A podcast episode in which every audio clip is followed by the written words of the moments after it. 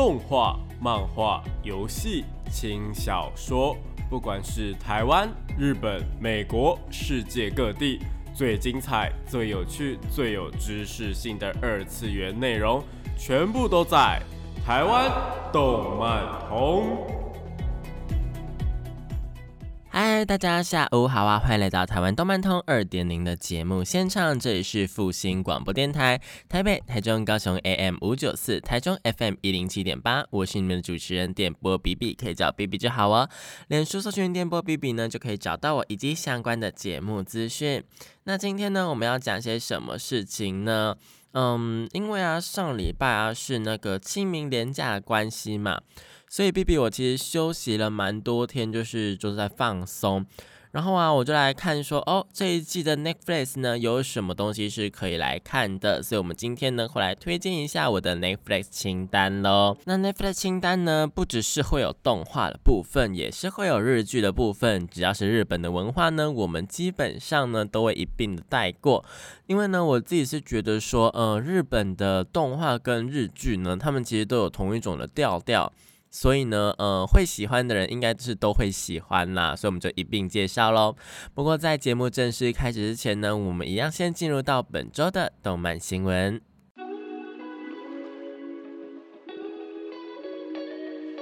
少年少女、热血感动、悬疑推理、恐怖血腥、寓教娱乐、恋爱放闪、BLGL，各式各样的动漫作品推荐，全部都在动漫推推。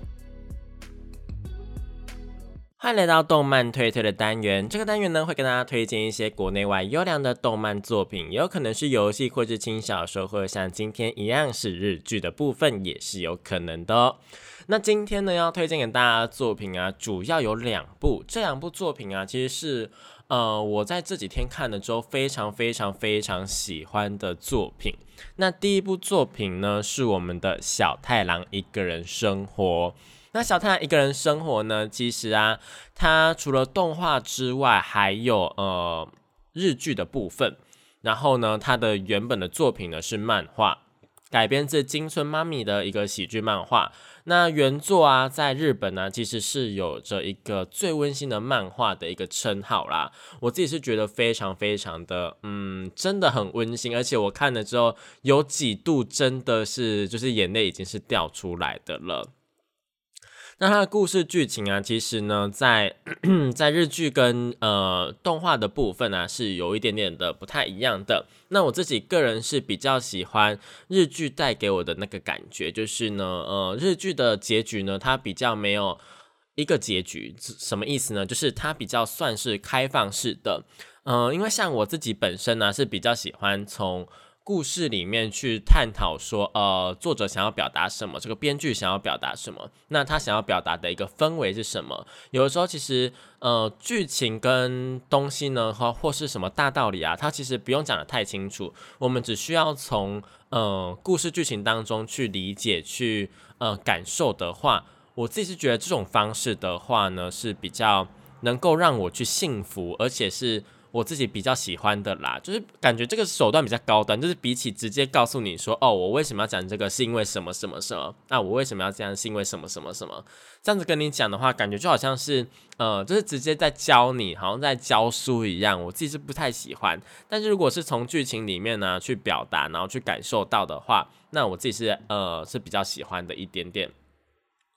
那小太阳一个人生活呢？他的故事到底在讲什么呢？首先，他的日剧跟他的嗯动画不太一样的事情是他们的设定不太一样。就是我们的主角佐藤小太郎呢，他是一个呃小男孩，然后自己住在一个公寓的租屋处里面。然后呢，在动漫里面呢，他是四岁的部分。那在日剧的话呢，可能是因为要配合。呃，政策啊，又或者是要配合一个呃演出的演员的实际年龄，所以呢，把它改成了五岁，这样子也比较好发挥啊。毕竟四岁的话呢，可能不是那么好，怎么讲，不是那么好的去发挥。因为如果你四岁，你有很多事情可能不太能够做，但是你五岁的话，可能只是短短的差一个岁数的话，就差蛮多的了啊，这是有可能的。那小太郎他就是自己在一个叫做清水公寓的租屋处大家居住。那他没有父母，那每就每个礼拜呢，就是靠律师送来的钱，然后自己生活。然后呢，他一搬来这个公寓之后啊，就买了呃，因为在日本那边其实算是有一个呃不成文的习俗啦，就是呢在。呃，你搬到一个新的租屋处之后呢，或是你搬到一个新家之后呢，你是需要去买一点伴手礼，跟你的左邻右舍打声招呼的。这其实，在华人的社会里面也是有啦，只不过呢，现在可能大家就是居住在台北啊，又或者是居住在哪个乡呃大城市的话，这种比较难去，嗯，怎么讲？就是比较没有那个人情味的感觉啦。但如果你是在比较呃乡下的地方，像我的老家那边的话呢，可能就会比较呃有这个人情味的部分。就哦，我是刚搬来的谁谁谁，那呃这个东西请你吃这样子，那以后请好好照顾这样子，就是有这种这种打招呼的方式。那这边来讲个题外话，就是我自己个人认为这个习俗是非常非常重要的。什么意思呢？就是，呃，我之前其实看过不少的报道，或是新闻，或或者是影集里面，其实也有，就是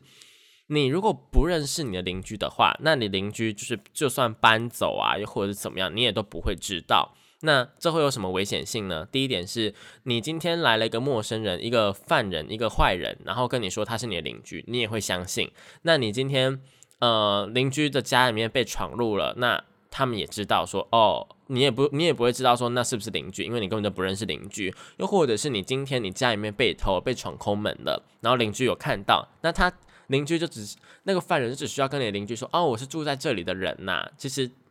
大家大家懂我意思吗？就是你多认识的一个人的话，你就是有多一个保障。那这个保障呢，什么时候会用到不重要，就最好是都不要用到。但是呢，呃，怎么讲？也不是书到用时方恨少了，而是呃，就是你就是以备不时之需嘛，懂不懂？就是未雨绸缪，就是为了这一件事情未雨绸缪。那没有用到的话，当然是最好。而且呢，其实有一个人呢，互相照应，其实还蛮不错的。又或者是呢，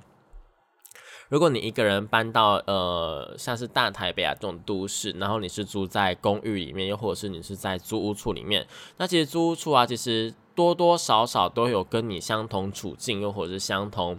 呃，都是搬来台北生活的人呐，然后就是一起生活在一起。那这个时候呢，其实你去打声招呼啊，又或者怎么样的，我觉得还蛮不错的啦，就是可以交个朋友，然后呢，让自己在异乡的时候呢，比较不会那么的孤单，又或者是比较不会那么的呃思乡，好好不好？那这一点呢，其实，在小太郎的身上呢，就是充分的运用了。那小太郎呢，他就是买了一个非常非常高级的保湿的卫生纸给邻居这样子，然后认识了邻居的漫画家，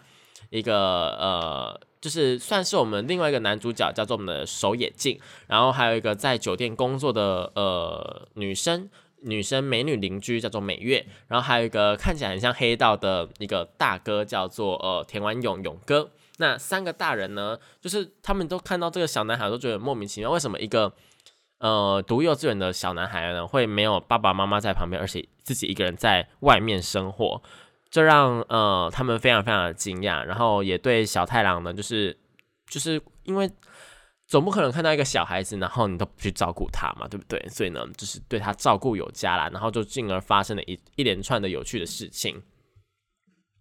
那在这一连串有趣的事情里面呢，其实就会有非常非常多感人的剧情。比方说，像是呃，我们来讲一个，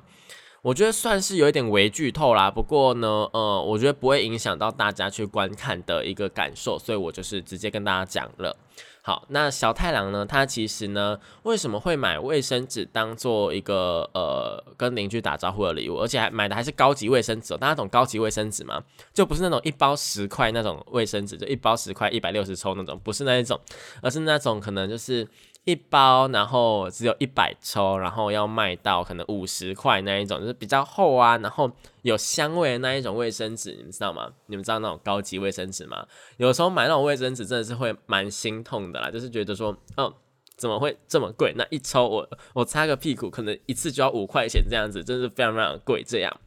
但是呢，其实这样的高级卫生纸呢，为什么小太阳会喜欢？因为它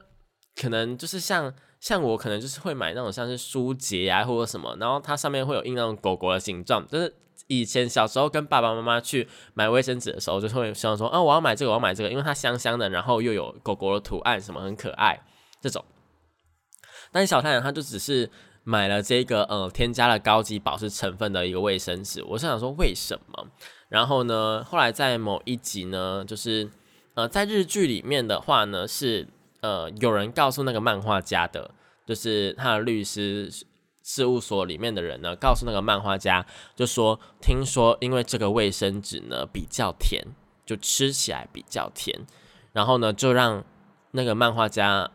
漫画家一开始听到的时候觉得说很莫名其妙，什么卫生纸吃起来比较甜，然后大概过了五秒钟之后，他大概就懂说为什么卫生纸吃起来会比较甜这件事情。嗯，我相信大家听到这里应该也会有一个比较好的感受啦，就也不说比较好感，就是你们应该会知道我在讲什么，好不好？那这也让他就是有点恍然大悟，说哦，小他以前可能遇到了一些什么事情，那是需要去吃卫生纸的，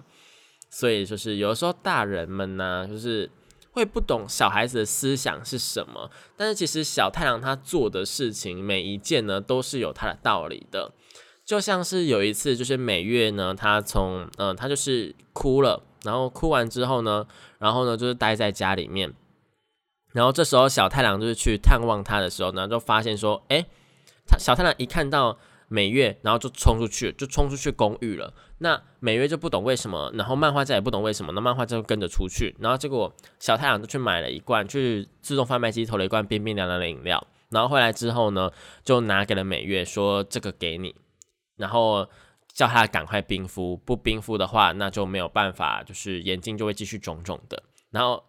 漫画家就问他说：“哎，你刚刚有哭过吗？”然后呢，美月也说：“你怎么会知道我哭过？”因为其实我们是，呃，这是在日剧的部分的话，我们是完全看不出来美月她的眼睛是肿的，就是呢，她顶多就是有点红红的这样子而已。然后小太郎这时候说了一句：“因为我已经看过非常多次大人哭泣的样子了。”你知道这件事情是我当下，因为这好像是第一集还是第二集的事情而已。我当下看到真的是。非常非常的心酸，也非常的嗯，怎么讲，心痛吗？就会觉得说，这个小孩子到底他的背后隐藏了哪一些故事？到底为什么他会懂这么多事情？而且呢，所有的饭菜啊，他煮饭呐，或者什么，都是他自己一个人做的。那我就觉得说，哦，一个小孩子怎么会做这么多？他这个年纪可能不不太需要对。这个年纪会的话，呃，可能有很多人很多小朋友会啦。但是呢，这个年纪需要吗？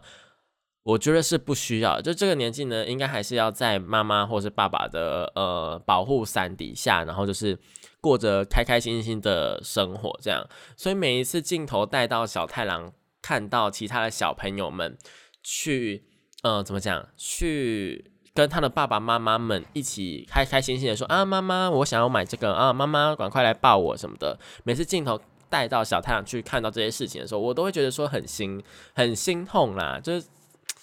一个小孩子，就是需要被迫长大，然后懂这么多事情，其实是一件蛮蛮让人心疼的事情啦。好了，那讲到这边呢，我们先暂时休息一下，来听一首好听的歌曲吧。欢迎回到台湾动漫通二点零的节目现场，这里是复兴广播电台台北、台中、高雄 AM 五九四，台中 FM 一零七点八，我是你们的主持人电波 B B。那我们刚刚提到小太郎一个人生活嘛，那其实小太郎一个人生活啊，里面还有非常非常多的怎么讲呢？我觉得是嗯比较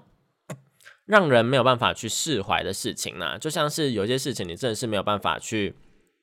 怎么讲呢？去阻止啦，因为呢，像是人间的悲剧啊，像是爸爸妈妈的一些事情，其实小孩子他是比较无能为力的，他是没有办法去做一些改变的。有的时候你甚至你去阻止啊或者什么的话，你可能会遇到危险。比方说你呃爸爸妈妈可能就是爸爸在家暴在打妈妈的话，那一个小孩子去阻止，这真的是一件好事吗？搞不好小孩子呢会被会被打，又或者是怎么样的。那其实，在剧里面呢，小太郎呢其实是。有的尝试着要去阻止这件事情的，就是那一天可能妈妈被打的真的太惨太惨了，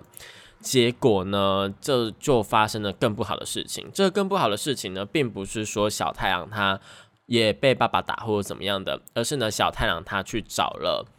其他人求救。那找了其他人求救之后会发生什么事情呢？嗯，大家有思考过这件事情吗？有的时候啊，小孩子啊，他们是，呃，会去喜欢一个，他们一定都是喜欢爸爸妈妈的嘛。就是不管这个爸爸妈妈他们当的多么的糟糕，其实小孩子他们其实都是会去怎么讲，会去信赖，会去相信，然后也会去喜欢他们的爸爸妈妈的。毕竟他们。总还是会有开心的时候，又或者说他们唯一能够信赖的人，又或者是他们唯一身边的人，也就是他们的爸爸妈妈而已。尤其是小小孩的时候，所以呢，对他们来说，这件事情不管怎么样，他一定没有想到说后果会是什么样子。就是呢，我们如果去找了一个外人来帮忙，那外人就知道说，哦，这个家里面有家暴了。那如果这个家里面有家暴，那打人的那个人会受到什么事情呢？那当然是会受到法律的制裁嘛。那所以呢，小太郎呢就这样子看着他，虽然救到他妈妈了，但是他爸爸却被带走了。对这件事情啊，其实说实在的，你会说，呃，这也是没有办法的嘛，就是坏人有坏报。然后呢，爸爸被带走是应该的，但是呢，作为一个小孩子，你会不会你会有什么感想？你可能会觉得说，是我害爸爸被抓走的，是我害。这个家庭里面没有爸爸的，是我让爸爸不见的。对这些想法呢，其实都不是太正确的，都不是什么正确的想法。但做一个小孩子来说，他会这样想，我觉得也是无可厚非啦。毕竟，呃，小太阳他并没有说到非常非常的，嗯，他总归就算他再怎么成熟，再怎么的心智年龄长大，再怎么的面对过很多事情，他还是一位。四五岁的小孩子而已，所以呢，其实小太阳他非常非常的嗯自责啦，也是因此呢，小太阳才会说，呃，他并不讨厌他爸爸，然后呢，他呢是想要让自己变得更强，就是从他一开始呢就会说他自己想要把自己，他想要一个人独自生活，就是因为他想要变得更强一点点。然后变得更强之后呢，他就有能力怎么样呢？他就有能力在那个当下呢，靠自己，然后保护了妈妈，然后同时呢，另一个层面上来讲，也保护了爸爸。他一直都觉得说，是不是因为自己的问题，是不是因为自己让爸爸讨厌他，所以爸爸才会做这些事情，然后来动手动脚的怎么样的？听起来好像有一点点什么斯德斯德哥尔摩症候群那样子吗？其实也不太算，因为他并不是被打那一个，但虽然说他也是受害者，然后喜欢上加害者的部分呢，但在这方面上来讲，更加上了一层亲情的关系，所以某种意义上来讲呢，其实也不太算了，也不太像了，好不好？但这就是为什么小太阳会想要变强，因为变强之后，爸爸就不会再打他，然后呢，他们就能够正常的过生活。那关于他爸爸的部分呢？其实他爸爸也是有想要努力的，毕竟他爸爸呢也是一个怎么讲？他们曾经也是有过幸福快乐的日子，但不知道为什么啊，这剧里面呢始终都没有提到说为什么爸爸呢会去打呃小太阳他妈妈，因为这件事情对他们来说不是很重要。他们整个日剧的呈现呢是用。呃，漫画家那一个狩野的视角去做一个呈现的，他从不懂小太阳在想什么，然后慢慢的去思考、思考、思考，然后遇到这件事情，然后串联起来说，哦，原来说小太阳他会这样子，是因为什么什么什么这样子，就是比较没有去特别跟你讲说为什么啦。那这一点也是我蛮喜欢这一部呃日剧，又或者是蛮喜欢这一部动漫的原因。除此之外呢，呃，小太阳他爸爸其实也是有查过，说要怎么样去治疗那个呃 DV，也就是家庭暴力啦。因此呢，呃，寿野他也是尽力的去抚平小太阳的心情，说哦，我知道你爸爸也很努力，你爸爸肯定也是想要好好的跟你过生活的。那可是在这个层面上来讲，他妈妈则是完全的没有办法回来了，毕竟他妈妈可能已经。呃，就是小太阳他不是靠着律师的一个金钱，然后去过着每个礼拜的生活嘛？那其实这个钱呢，是从他妈妈那边来的。那他妈妈为什么会有这一笔钱啊？不言而喻，好不好？不言而喻。那除了这一点之外啊，就是小太阳他虽然说听起来好像都是大家在帮助小太郎嘛，但其实小太郎他呢，其实这一整部作品的的，我觉得核心就是。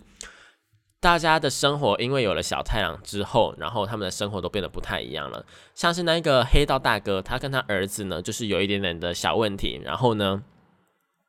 应该说他跟他老婆有一点，他的看他的前妻有一点小问题，所以他不太能够看到他的老婆。那因为这件不不太能够看到他儿子。那因为这件事情啊，然后呢，其实那个黑道的大哥就有点类似想要把小太阳当成他的儿子的替代品，然后再照顾的感觉。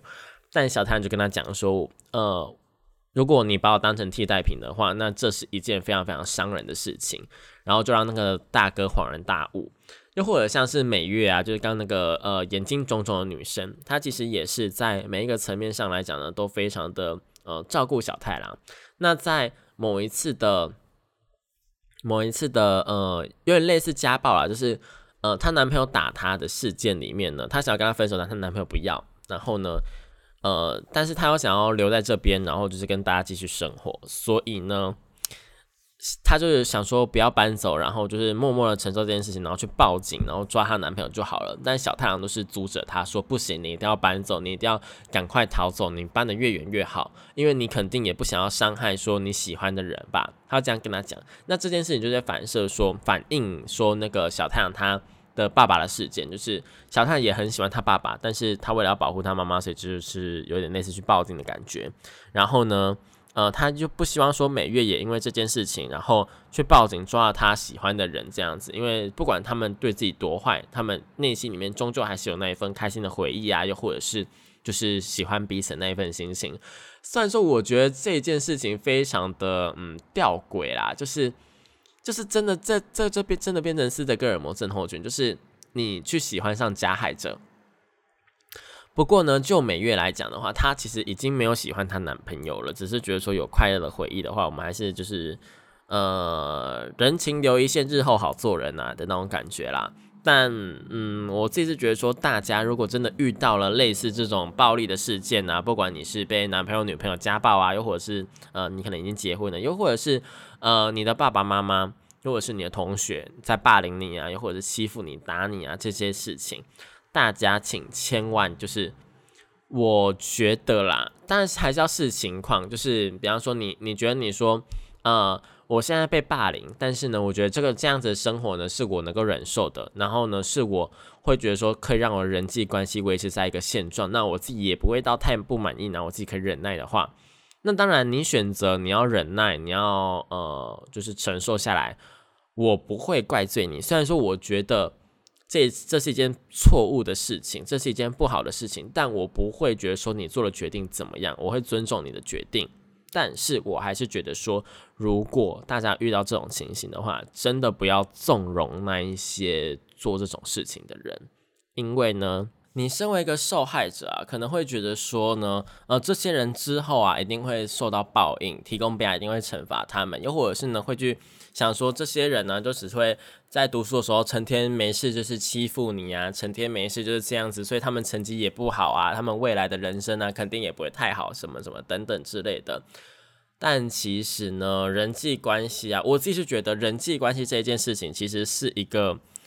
呃，在未来就业啊上面呢，其实更重要的事情，就撇除掉你想要之后你想要读的，或者是你想要做的事情，是那一种比较偏向一个人做事，反而说像是工程师，你就是只需要面对电脑，然后跟其他人就是交接啊，怎么样之类的那一种工作之外，其实大部分的工作呢，在人际关系上面呢，都是一个非常非常重要的事情。那那些霸凌仔呢，有什么样的优势呢？那些霸凌仔呢，就是因为去霸凌了你，然后呢，跟其他人呢就变得混得很熟啊，然后其他人会怕他，又或者是跟其他人变得很好等等之类的。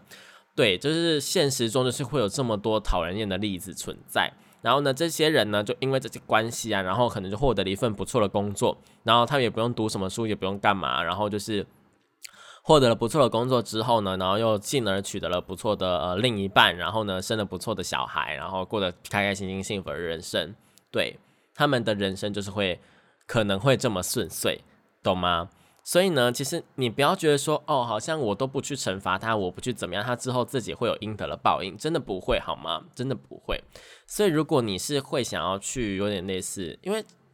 报仇这件事情是非常非常的不不好的事情。然后呢，但是我就觉得说，你如果在正确的时间为自己发声的话是 OK 的，就像是他如果霸凌你的话，然后你去发声，你比方说你去找人协助啊，找人求救啊，然后让他们获得应有的惩罚的话，我觉得这是非常非常 OK 的事情。但是呢，如果没有在正确时间点去做这件事情，然后到最后他们可能成年了怎么样的话，那成年之后呢，会发生什么事情呢？成年之后你想要再去惩罚他的话，其实你已经错过那个时间点，你没有证据也没有什么的话。那其实这件事情呢是非常非常难去做一个呃取证或者怎么样的。然后呢，你可能会想说，好吧，那我就自己来，因为你这时候已经长大了，你可能有非常非常多恐怖的手段，你可能有非常非常多什么事情，然后到最后变成说你是一个加害者，然后你去做了这些复仇的事情，又或者是你去呃把你的受害者变成了另外一个人等等之类的。其实有非常非常多这样子的因果关系啊，又或者是呃人间悲剧啊，我觉得，所以大家就是真的要适时的。你如果真的能够忍耐，你如果真的能够承受这些事情，你的心理素质够强的话，那你要选择这样子，你要选择去承受，我觉得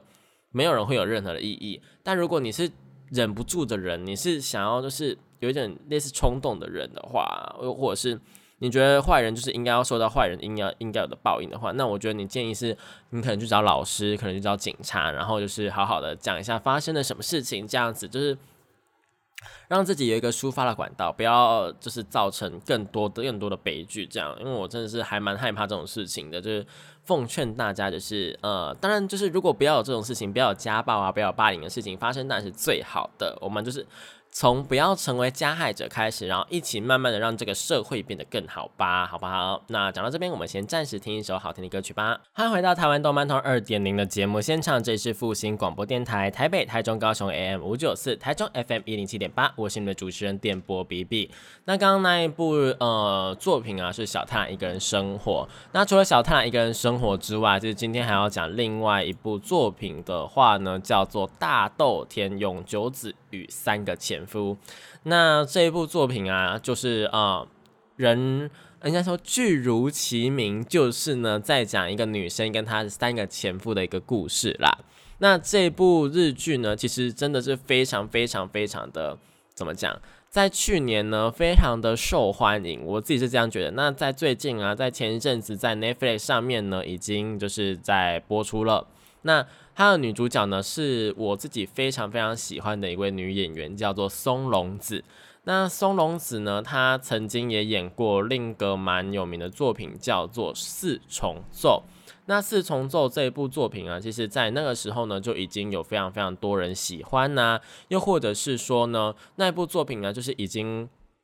获得了日剧大奖的最佳女主角啊，日剧学院赏的最佳女主角等等的。就是让松隆子的一个名声就再次的大涨。其实松隆子她的演艺生涯呢非常非常的广哦。那在演出了非常多得奖的日剧之后呢，回去把重心放在舞台剧，然后呢这次也是暌违了几年之后呢，再次的演出一个日剧的作品。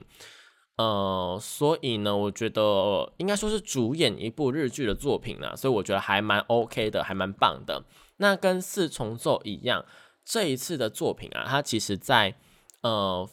某一个层面上来讲，跟四重奏有一个异曲同工之妙。有可能是因为呢，它的编剧跟四重奏是同一个，都是由我们的呃板垣裕二老师所去做呃创作的，所以呢，在里面有非常非常多的金句。什么意思呢？就是你可能在看一看之后，会就会发现说，哦，有非常非常多大道理。呃，我自己个人是比较喜欢这种方式的呈现啦，就是我们开头讲到嘛，就是与其就是直接跟你说为什么为什么，所以所以什么，倒不如说让你在某每一次的对话当中呢，获得了一些什么事情。那在这部日剧里面呢，就是它跟四重奏一样，这个。板垣育二老师呢，非常的擅长这一类型的创作，他都会使用非常多的日常的小事件。那这些小事件呢，就会可以去拼凑出非常多的嗯一些小道理，或者是人生的大道理。比方说好了，比方说好了，因为他已经离过婚三次了嘛，所以呢就会有一些离婚的对话嘛。那他的朋友就曾经跟那个呃女主角说，会离婚就证明会离婚呢是你。呃，怎么讲？会离婚是证明说你人生活的诚实、活的坦荡的一个证据啦。因为呢，把捡来的一百块花掉呢是犯罪，但是呢，你离婚了一百次呢就不，也就还是不算是犯罪哦。因为你做的事情并不是一件犯罪的事情啊，而且你做的事情就只会有那个世人的眼光或者什么的，然后来就是给你投射，然后觉得说你做的不好。但是其实这件事情是错的吗？不是吧？你当然是要离婚之后，你才有办法去追求你的幸福怎么样的。所以呢，呃，这个东西呢，当然就是一个在日常的对话当中，可能是朋友们嘴炮什么的，但是你就会觉得说啊，受益良多，受益良多，就是。如果我真的想要离婚，如果我真的觉得这段感情不 OK 的话，那我是不是会选择离开？是不是会选择离婚呢？那这件事情呢，其实是对自己活得诚实、活得坦荡的一个非常好的那个怎么讲？一个证明啦。那当然，整部日剧啊，它其实里面也有非常非常多跟前夫的一些沟通啊，为什么我们会离婚啊？为什么怎么样的？那我觉得其实核心的价值是在说呢，嗯，就以我目前来讲，我自己是觉得说。呃，日剧它很巧妙的用他的过世的妈妈去带出一些回忆啊，去带出一些什么东西，然后来反映出女主角她其实是过的生活非常非常独立的。然后当然同时她也会怀疑说，为什么妈妈她会在二十四岁的时候就离婚，然后呢就是抚养自己，然后呢就是还是可以这样子。那其实妈妈她呢在。呃，应该说妈妈这个也是一条线啦，他会借由在每一次的事件当中呢，然后去解开说他妈妈到底当初为什么会离婚，他妈妈到底过得开不开心？因为呢，他妈妈有非常非常多的葬礼的要求，那他就觉得说肯定是因为他呃在生前呢就是过得不开心，所以他才会有这么多的要求。但其实真的是这样吗？我觉得不一定哦。那说呃，其实女主角最大的一个。关键点就在于说，她是一个非常非常独立自主的女性。那虽然说独立自主也很好啊，你可以一个人去吃饭呐，一个人去呃泡温泉呐，一个人去搭摩天轮，一个人去游乐场。这些呢，虽然说难度都非常非常高，但一个人是不是都可以做到呢？是，是一个人都可以做到的。那当然，一个人都可以做到的时候呢，你真的需要另外一个人去陪伴你吗？这就有点不太一样了。不过在女主角的眼中呢，她虽然觉得说独立也很好，独立很方便，独立是一件很棒的事情，但同时呢，她还是想要被某个人给珍惜，所以呢，她才会不断的去追求幸福。在一次又一次的呃婚姻失败之后呢，还是决定要再去呃邂逅某一个人，然后呢，再一起去讲电话啊，一起去搭摩天轮呐，然后呢，一起。呃，去做一个比较完美的婚姻啊，他相信下一个人呢就可以携手跟他度过一生这样子。这件事情其实是每个人都应该要有的一个心态啦，就是不管怎么样都要去追求自己的幸福，不管你的生活过了多么的痛苦，你的呃感情状况怎么样，你始终是可以有获得幸福的权利，好不好？我不敢说每个人都可以保证获得幸福。但是呢，追求幸福的权利，好，权利跟机会呢，是每个人都可以拥有的。只要你想要，每个人都是可以拥有的。嗯，对啦，那其实呢，在里面有非常非常多恋爱观的事情，比方说像是结婚和恋爱这这件事情，其实一样的，就是它是都是你们开始的时候是。两方同时就是彼此心意互通，所以我们才开始这件事情。但是离婚这一件事情啊，又或者是分手这件事情，真的是只要一个人下定决心就结束了。但我觉得非常非常多人不懂这个道理，所以才会衍生出那么多，就是我不准你离开，我不准你怎么样，然后恐怖情人的事情发生。这是一件非常非常的嗯恐怖的事情啦。总而言之，我非常非常推荐这个大豆田永久子与他的三个前夫这部日剧。那这部日剧呢？总共也才，因为日剧它的长度都很短的，可能就是十集、十一集这样，所以我觉得真的是非常非常适合大家，就是下班或者下课之后，呢就是看个一两集这样。不过呢，我觉得肯定会有很多人就觉得说，哦，好好看，好好看，然后就一个晚上把它拼完呢，也是有可能，好不好？那这一部日剧呢，就是有这样的魔力存在。那松隆子呢，也是我非常非常推的女演员。如果大家还没有看过四重奏的话呢，也是可以去看一下的。啊，那今天的节目就到这边结束了。如果喜欢我的节目的话，又或者是想要知道更多资讯的话，可以上网查询电波比比，就可以找到更多有关于我以及节目的资讯喽。那就是这样子，我们下个礼拜同一时间，台湾动漫的二点零一样在空中相会喽。这是复兴广播电台，我们下礼拜见，拜拜。